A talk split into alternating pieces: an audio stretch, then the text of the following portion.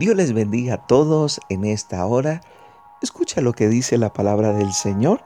Así que el pueblo tuvo allí sed y murmuró contra Moisés y dijo, ¿por qué nos hiciste subir de Egipto para matarnos de sed a nosotros, a nuestros hijos y a nuestros ganados? Esta porción de la palabra nos muestra que el pueblo de Israel ahora tiene sed y no tiene agua en ese momento o no están frente a una fuente de agua o unos ríos.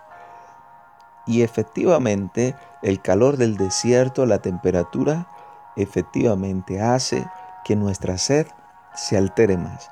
Sin embargo, este pasaje me muestra que los seres humanos, cuando Dios nos está dando todas las cosas que le estamos pidiendo, cuando Dios todo el tiempo nos está supliendo y estamos viendo todas la provisión del Señor, entonces los seres humanos andamos felices, contentos, alegres, cantamos, oramos, buscamos. Y qué bendición.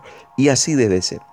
Pero en algún momento se presenta una situación, en algún momento cambian las cosas, Dios dice, vamos a probar el corazón de estos hombres, vamos a probar el corazón de esta familia y por un momento vamos a ver qué sucede. No es que Dios los iba a matar de sed, no. Sencillamente Dios a veces va a probar nuestro corazón para ver cuál es nuestra reacción. Y curiosamente, cuando les hizo falta un poco de agua, el pueblo empezó a murmurar el pueblo empezó a hablar.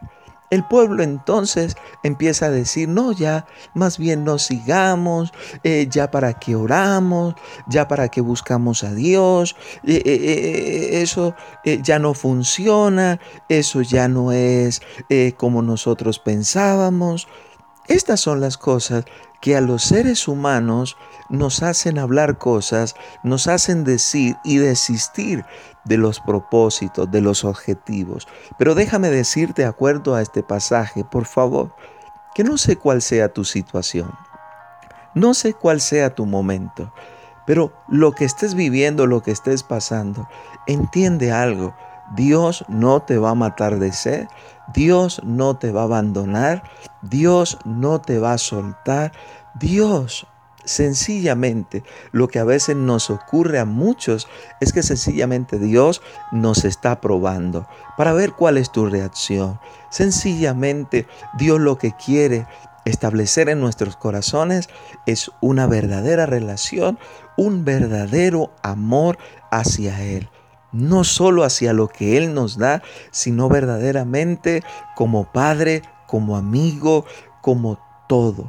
Y eso es lo que a través de esta porción de la palabra debemos entender. No importa lo que estés pasando, recuerda, Dios es tu Padre, Dios es tu amigo y Él no te va a dejar.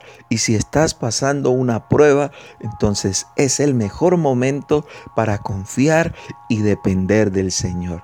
Guarda esta palabra en tu corazón y el Señor te bendiga. Bendiciones.